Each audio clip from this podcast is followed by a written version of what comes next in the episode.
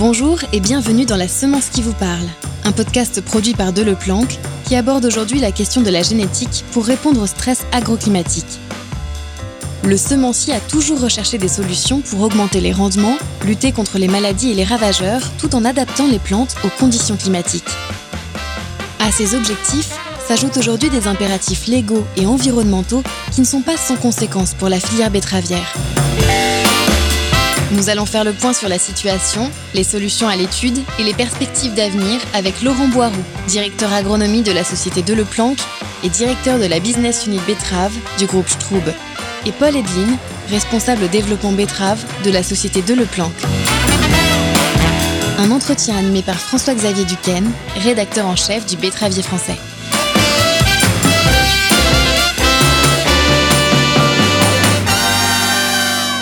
Bonjour Laurent Boiroux. Bonjour François-Xavier. Est-ce que vous avez été surpris par cette campagne 2020 qui a été exceptionnellement difficile?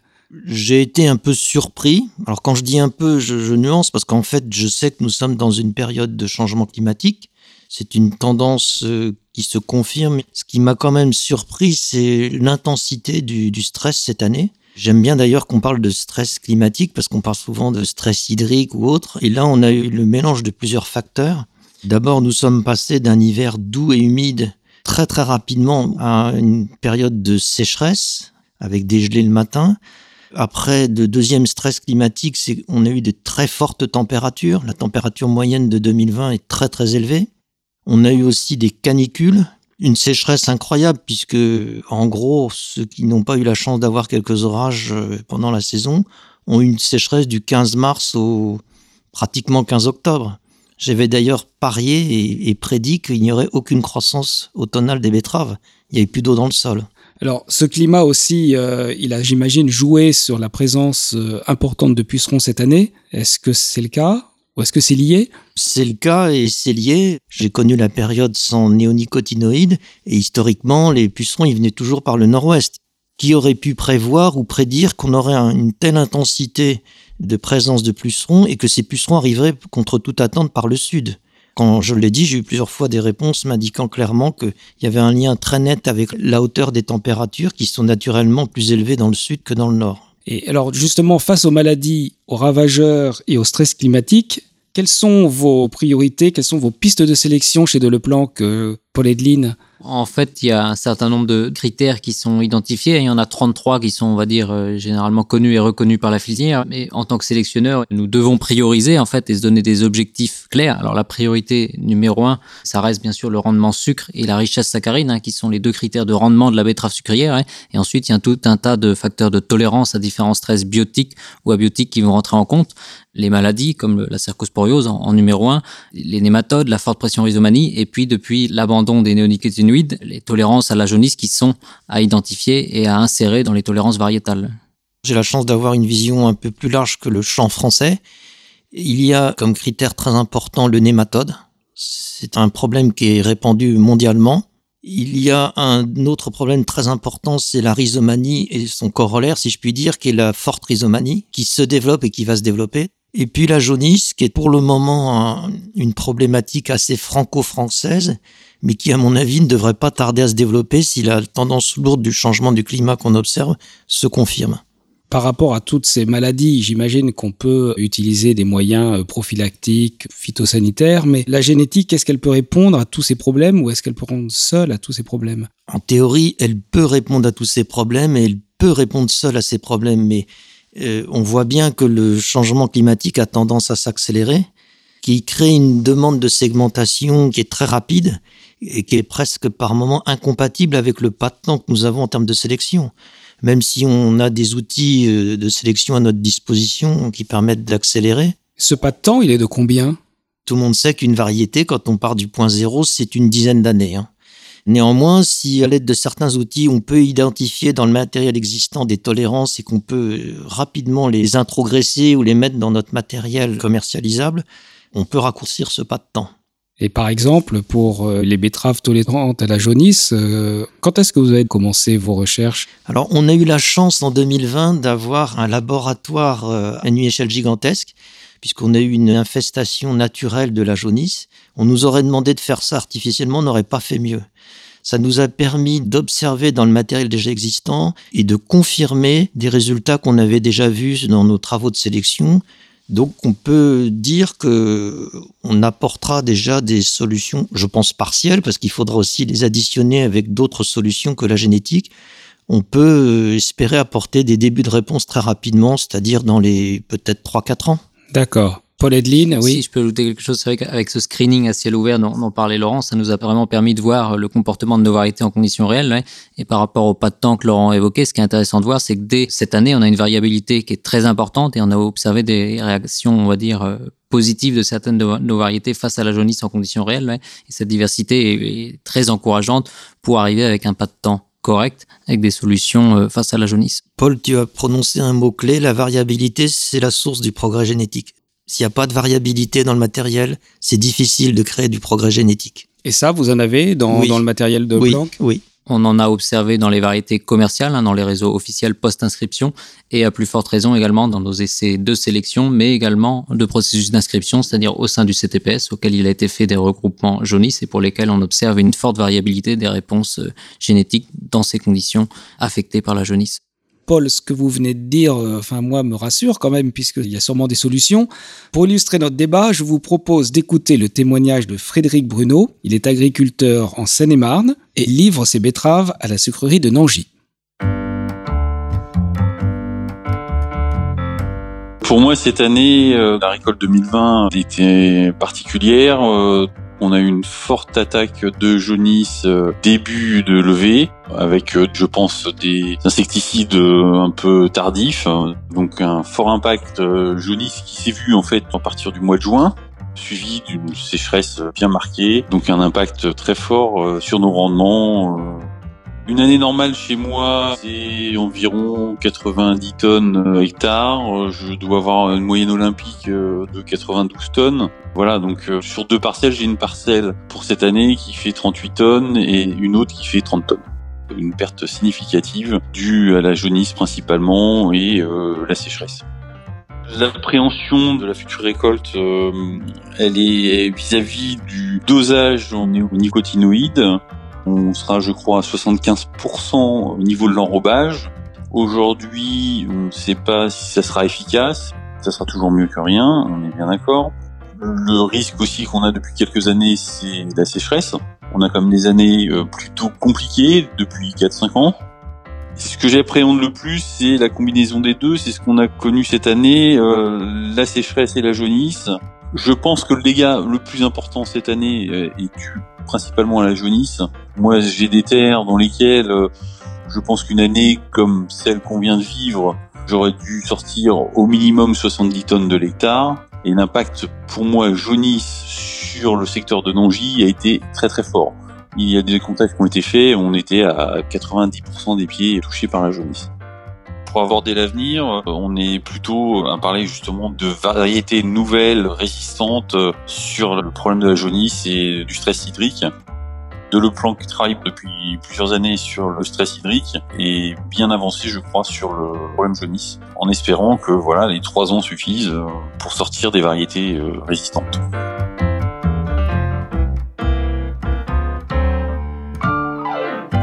Alors, euh, Laurent Boiroux, qu'est-ce que vous inspire ce témoignage? Bah, Ce témoignage, il est vraiment très riche parce qu'il pose les bonnes questions.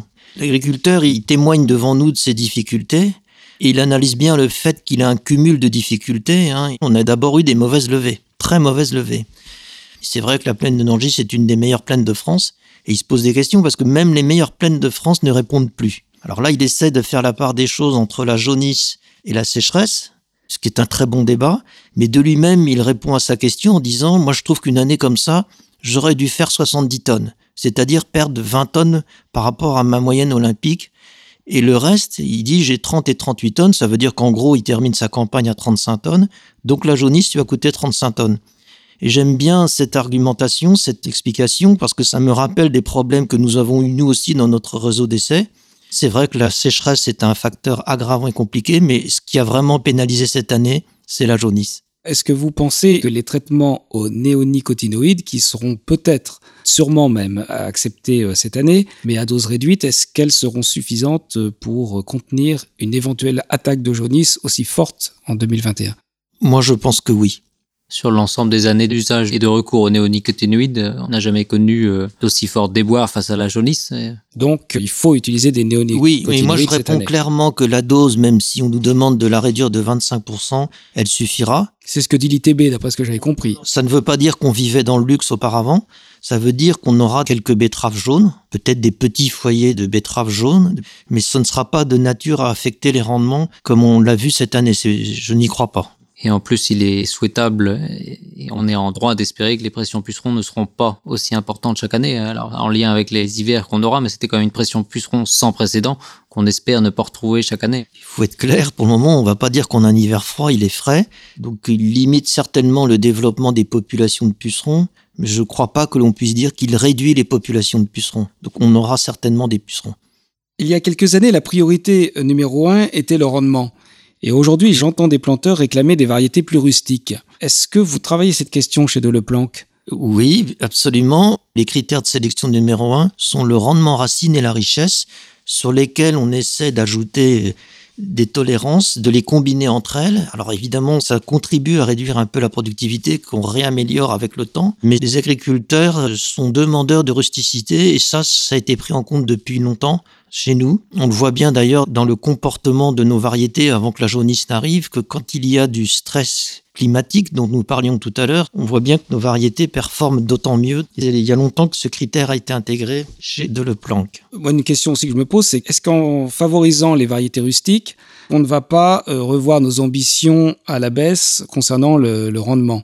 Parce que moi, je regarde les courbes depuis une dizaine d'années, on le voit que le rendement stagne en betterave. Il ne baisse pas. enfin, au CTPS, par exemple, on a vu les courbes de progrès marquer une stabilité, c'est exact, mais il est admis communément dans la profession que c'est un peu le prix à payer pour la tolérance multiple qu'on a intégrée dans nos variétés mais les courbes de progrès ne baissent pas. En fait, on pourrait dire qu'on sécurise les rendements, voire on continue à avoir une légère progression, alors qui s'illustre pas forcément malheureusement avec les aléas climatiques, mais à minimum on pourrait dire qu'on sécurise le rendement en y ajoutant une rusticité, une tolérance supplémentaire qui fait qu'on va euh, avoir une meilleure résilience et une meilleure répétabilité des résultats. Et c'est bien ça que recherchent les planteurs et les industriels, c'est de sécuriser un rendement en fonction de ce que pourraient être les conditions de l'année. En fait, la betterave, elle reçoit de multiples agressions, et c'est ça peut-être qui handicape le rendement, comme vous dites. Et comment vous anticipez chez Deleplanque l'arrivée des nouvelles maladies? On a euh, une cellule de veille chez nous qui essaie de, faire de la réflexion sur ces sujets. C'est clair qu'avec le réchauffement climatique, euh, on aura du stress, probablement de plus en plus, mais aussi un développement des agresseurs. Bon, on a vu ce que donnait le comportement du puceron en l'absence de néonicotinoïdes mais on peut imaginer que le Lixus, que moi personnellement je connais depuis toujours dans nos zones de production de semences. C'est le charançon, le Lixus. Hein. Le Lixus Gincy. C'est un des charançons de la betterave qui est en France depuis absolument toujours. Hein. Dans notre zone de production de semences en Provence, c'est très très connu. Et ce charançon, ce Lixus Gincy, est en train de remonter progressivement et, et sûrement vers le nord de la France au fur et à mesure que les températures s'élèvent. On peut imaginer des développements de teigne, par exemple. On voit aussi dans les pays de l'Est développement de populations d'un autre charançon qui s'appelle le Botinoteres punctiventri. On assiste à des vols incroyables et probablement que d'autres euh, bioagresseurs vont se développer et vont accompagner l'évolution du climat. Alors c'est un tableau un peu sombre là que vous... En tout cas, ça vous donne beaucoup de travail, j'imagine, puisqu'il y a des choses que vous pouvez déjà anticiper, il y a d'autres maladies que vous ne pouvez peut-être pas anticiper. Le Lixus, d'après ce qu'on m'a dit, il remonte 60 km tous les ans. Donc on peut imaginer qu'il va arriver euh, dans le Pas-de-Calais euh, d'ici 3-4 ans. Paul Edlin, est-ce que la génétique peut quelque chose contre le Lixus Oui, la génétique doit pouvoir apporter une réponse. Si ça doit devenir une priorité, c'est vrai qu'il y a beaucoup de priorités, on parle des jaunistes, de la cercosporiose, des nématodes, mais s'il s'avère qu'on ne trouve pas d'autres solutions face au Lixus et que la génétique doit être la réponse, on lancera des programmes de sélection et on doit pouvoir espérer trouver et aboutir à des solutions variétales face au Lixus. Est-ce qu'on peut combattre plusieurs maladies à la fois dans une même variété en d'autres termes, est-ce qu'on peut empiler des gènes à l'infini? Alors non seulement on peut combattre plusieurs maladies à la fois dans une même variété, mais il faut le faire, puisque c'est la problématique à laquelle sont confrontés beaucoup d'agriculteurs betteraviers. On a déjà des variétés qui sont tolérantes aux nématodes, à la forte rhizomanie, qui combinent des tolérances ou des moindres sensibilités aux trois ou quatre maladies du feuillage. Donc on a quand même des choses très intéressantes. Hein. Je vous rappelle que historiquement, la génétique a sauvé certaines sucreries. Vous pensez aux nématodes, par exemple ou... Non, non, tout non, simplement. à la rhizomanie D'abord à la rhizomanie. S'il Dans les avait- années 80. ouais. Si s'il n'y avait pas eu la génétique, il y a beaucoup de sucreries qui seraient fermées depuis très longtemps. hein. Et en fait, jusqu'à cet épisode dramatique de jaunisse, euh, ben, les sucreries les plus performantes de France, elles étaient dans le sud. Bien souvent, on parlait de la sucrerie de Toury, qui était bien souvent le meilleur sucre hectare en France. hein. Alors, il faut combiner les, une, multitolérance, c'est possible. Il faut accélérer par tout moyen le, le progrès génétique parce que la demande euh, accélère, tout simplement parce que le changement climatique euh, fait pression sur notre filière. Moi, je reste confiant parce que euh, il y a des moyens, il y a beaucoup d'énergie, on travaille beaucoup, notre profession est quand même unie. Elle reste unie malgré les grandes difficultés que notre filière traverse actuellement. Je pense qu'il y a suffisamment d'intelligence et de savoir-faire dans notre filière en général pour la préserver.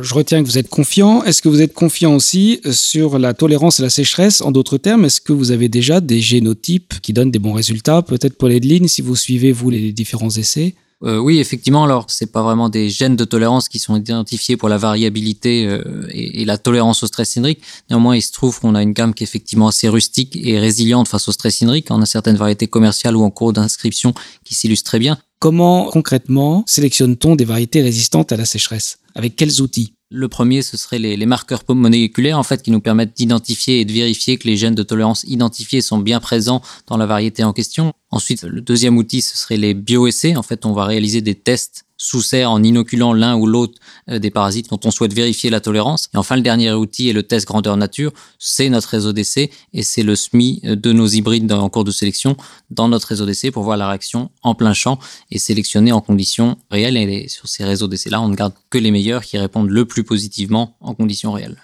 Je vous propose de marquer une nouvelle pause pour écouter le témoignage de William Huet, responsable du département agronomie de Cristal Union face au stress agroclimatique.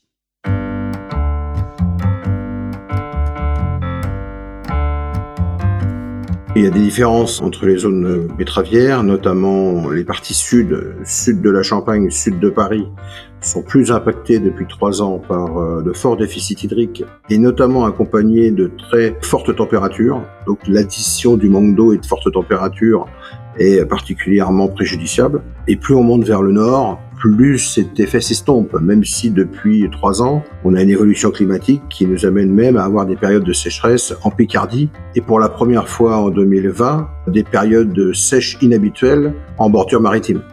Cristal Union travaille euh, depuis plusieurs années sur euh, l'adaptation régionale des variétés, notamment au stress euh, biotique, euh, c'est-à-dire aux maladies du feuillage en particulier. Nous avons été les premiers à être très fortement touchés par la cercosporiose et avons demandé très tôt aux semenciers d'orienter leurs recherches pour apporter des réponses. Et on a mis dans le même temps au point un modèle de prévision de la cercosporiose in Cristal Union pour aider nos agriculteurs à positionner leur traitement tout en utilisant les variétés les plus adaptées problématique.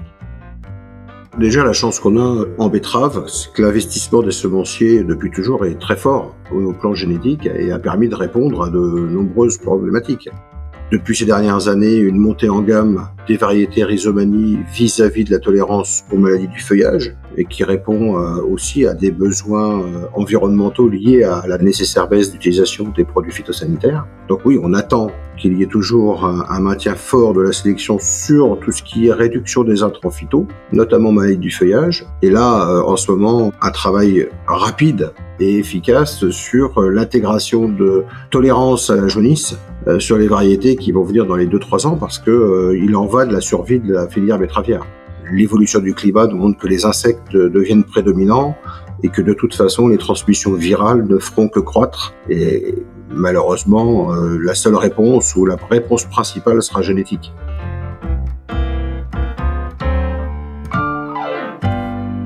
William Huet vient de dire il faut trouver de la tolérance à la jaunisse, il en va de la survie de la filière. La pression, elle est donc forte sur vos épaules, Laurent Boiroux. Comment vous allez faire pour relever ce défi? Alors, je vous confirme que la pression est forte et que le problème est, est très, très bien posé. On, pour répondre à cette question, on a des moyens. Outre les 15 à 20 de notre chiffre d'affaires que nous consacrons tous les ans à la recherche, on a construit ce projet qui s'appelle Modify, qui est spécifique et dédié à la recherche de moyens de lutte contre la jaunisse. des moyens biologiques, euh, agroécologiques euh, et bien sûr génétiques. Et ce projet, lui tout seul, représente un montant de 4 millions d'euros. Il a le soutien déjà de deux régions, l'Île-de-France et le Grand Est. Il faut aussi rappeler que nous ne sommes pas seuls hein, dans la filière. Il y a aussi le PNRI, Plan national de recherche et d'innovation, qui a été présenté devant le ministre de l'Agriculture, Julien de Normandie, le 22 septembre 2020. Et je peux dire que ce plan, qui est doté quand même de 7 millions d'euros, rassemble euh, tout le savoir-faire, la science et les, acteurs de la filière. Et je suis confiant dans le fait que le rassemblement de ces moyens et de ce savoir-faire et des gens qui peuvent apporter quelque chose contribueront à trouver des solutions. Alors, tout cet argent, Paul Edline, à quoi va-t-il euh, concrètement servir? Cet argent, il va être mis au service de la recherche sur les différents leviers qui ont été évoqués, hein, à savoir de trouver des moyens de lutte contre la jaunisse ou contre les vecteurs de la jaunisse, hein, qui sont le puceron, donc des moyens agronomiques, agroécologiques, et également, et c'est là, c'est notre corps de métier, des moyens génétiques. Et à cet effet-là, sur le levier génétique, on ne part pas de zéro. Hein. Dès cette année, on a observé une forte variabilité dans les essais impactés par la jaunisse, ce qui est assez encourageant pour aboutir à un horizon assez court-termiste, hein, on parle de trois ans, aboutir à des solutions de tolérance face à la jaunisse. Oui, donc concrètement, euh, est-ce que vous pouvez citer un ou deux outils que vous allez utiliser et qui est financé par euh, ce programme? Oui, alors à titre d'exemple, on parlait de trouver des moyens qui permettent de limiter les populations de pucerons. Eh bien, à, des fins de sélection, on va développer des outils qui nous permettent de disséminer des pucerons sur nos parcelles d'expérimentation pour être sûr de tester les variétés en conditions inoculées jaunisses. Et si on est capable d'inoculer des pucerons, on sera probablement capable à grande échelle également, si on a l'outil pour, de disséminer des auxiliaires qui pourraient lutter contre les pucerons, donc réduire les populations afin d'être porté un levier supplémentaire dans la lutte contre les jaunisses. Et donc ça, d'après ce que je sais, vous le faites par drone. C'est une des réflexions autour de drones ou de, de, robots qui seraient à même de disséminer à grande échelle avec des débits de chantier intéressants des pucerons ou des auxiliaires dans les parcelles. Ça, c'est de la science-fiction presque.